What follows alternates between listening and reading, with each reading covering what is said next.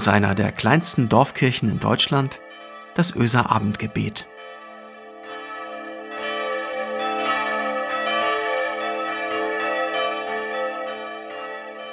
Einen schönen guten Abend, herzlich willkommen zum Öser Abendgebet. Heute ist Dienstag, der 18. Mai. Ich bin Marco Müller, der Pastor der Kirchengemeinde Öse.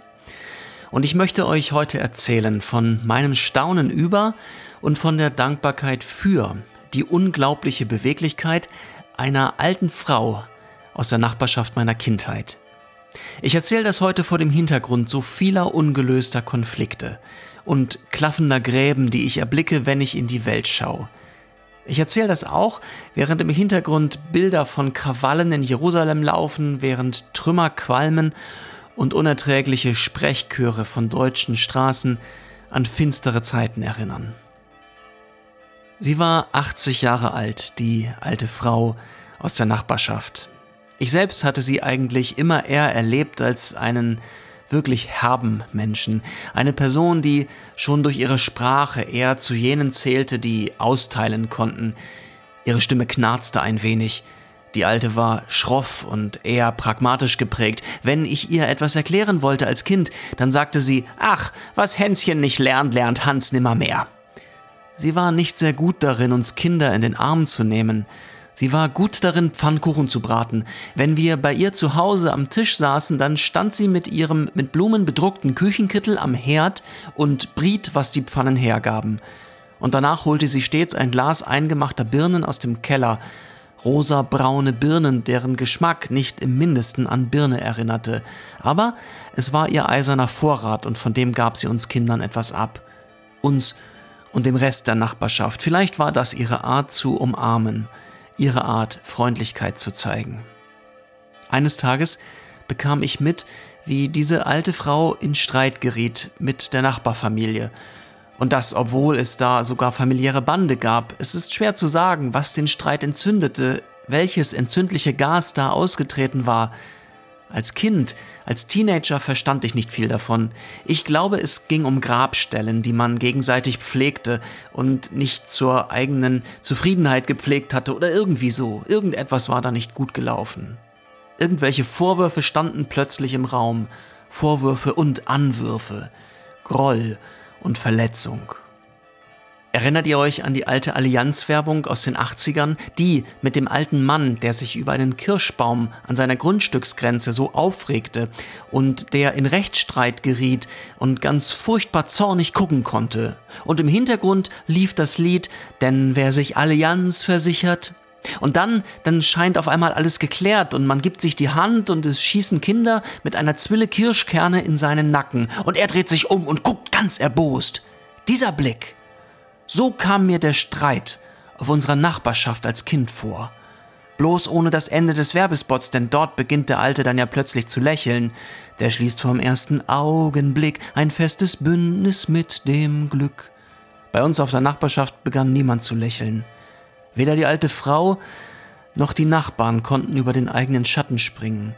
Sie verbaten sich gegenseitig, das andere Grundstück zu betreten. Sie zogen die Hecken hoch und höher, und die Zäune auch, und vor allem, sie sprachen nicht mehr miteinander. Einmal fragte ich die alte Frau in meiner jugendlichen Naivität, warum es denn so sein müsse, ob denn nicht wieder Frieden einkehren könne in der Nachbarschaft. Es gibt nichts mehr zu sagen. Das war ihre Antwort. Und manchmal erzählte sie noch, wie sehr sie bedroht worden sei von dem Senior von gegenüber, und dann wallte es in ihr auf und sie begann zu zittern. Und ich verstand, dass sie wirklich innerlich angefasst war und dass sie Schlimmes erlebt haben musste.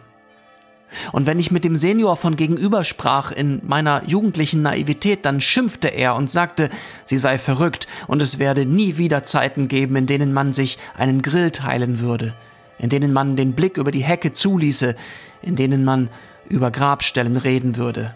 Es ist alles gesagt, mehr gibt es nicht. Und ich verstand, dass er wirklich innerlich angefasst war und dass er Schlimmes erlebt haben musste.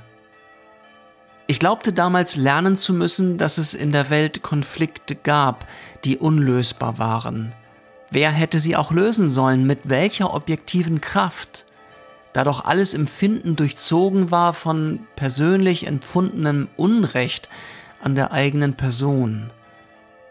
Ich ging ins Studium und verlor meine alte Nachbarschaft aus den Augen, und doch blieb sie, aus heutiger Sicht, so etwas wie eine schmerzende Narbe.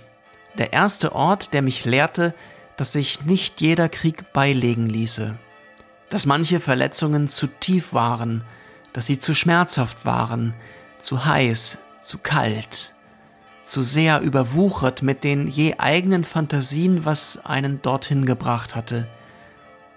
Es kam das Jahr 2001. Es kam jener Tag, an dem die Welt den Atem anhielt. Milliarden blickten auf die Bildschirme und sahen, wie Flugzeuge in Hochhäuser rasten, sahen, wie Menschen schreiend Straßen entlang liefen, sahen Entsetzen und Angst. Ich weiß nicht mehr genau, wie viel Zeit verging. Ich glaube, es waren einige Tage, vielleicht Wochen. Es muss jedenfalls Zeit gewesen sein, in der die Eindrücke von Zerstörung, von Terror und Gefahr etwas auslösten in einer alten 80-jährigen Frau. Irgendwann im späten Herbst 2001, so wurde mir berichtet, klingelte das Telefon im Nachbarhaus hinter der hohen Hecke, hinter dem hohen Zaun. Gott sei Dank waren das Tage, in denen noch keine Rufnummererkennung darüber informierte, wer denn anrief. Der Nachbar nahm ab. Hallo? Und sie, die alte 80-Jährige, sagte, es soll jetzt gut sein. Es ist zu viel Krieg in der Welt. Lass uns wieder zusammenkommen. Ich hatte geglaubt, gelernt zu haben, dass es in der Welt Konflikte gab, die unlösbar waren. Ich hatte gedacht, dass das Teil des Erwachsenwerdens war. Ich hatte mich geirrt. Ich lernte einige Wochen nach dem 11. September, dass es sich lohnt, seiner Sehnsucht eine Chance zu geben, dass auch Hans noch etwas lernen will, dass auch Hans Sehnsucht hat. Und heute? Heute frage ich mich, welcher Erzählung möchte ich Glauben schenken? Der Erzählung der Resignation oder der Erzählung, es soll jetzt gut sein. Angesichts der Bilder aus dem Nahen Osten, von den Straßen, auf denen Gräben wieder und wieder aufreißen, welcher Erzählung will ich Glauben schenken? Ich glaube, ich habe nicht die Energie, zwei Erzählungen zu folgen. Ich glaube, es ist gut, sich für eine zu entscheiden und rüberzugehen und anzurufen. Danke, Großmutter, für diese Erzählung. Nächstes Jahr, wirst sehen, verbringen wir die Tage ohne Angst, froh und frei vor dem Haus. Kinder spielen um uns her, befreit von Angst und Schrecken und am Himmel ziehen Vögel daher. Nächstes Jahr, du wirst sehen, ist vorbei aller Krieg und der Friede kehrt ein in dein Herz. Nächstes Jahr, du wirst sehen, ist vorbei aller Krieg und der Friede kehrt ein in dein Herz. Lasst uns beten, miteinander und füreinander. Du Friedefürst, wo landen wir ohne deine Kraft? Ohne dass du uns Stärke schenkst, Schritte aufeinander zuzugehen. Gott, wo landen wir, ohne dass du uns Sehnsucht entfachst? Lass deine Geistkraft wehen durch unser Land, Herr. Lass deine Liebe in die Bombenkrater im Gazastreifen sinken, in die zerstörten Häuser in Israel. Lass deine Sehnsucht einen Choral anstimmen im Zweiklang mit den sehnsüchtigen Herzen dieser Welt. Hab Erbarmen, Gott. Amen. Es segne euch Gott, der Allmächtige und Barmherzige, der jeden Morgen seine Sonne aufgehen lässt über dieser Welt, der uns frei macht von Sorge und Angst, weil er für uns sorgt und unseren Raum weit macht, der uns belebt mit Licht und Wärme und seiner Liebe. Amen.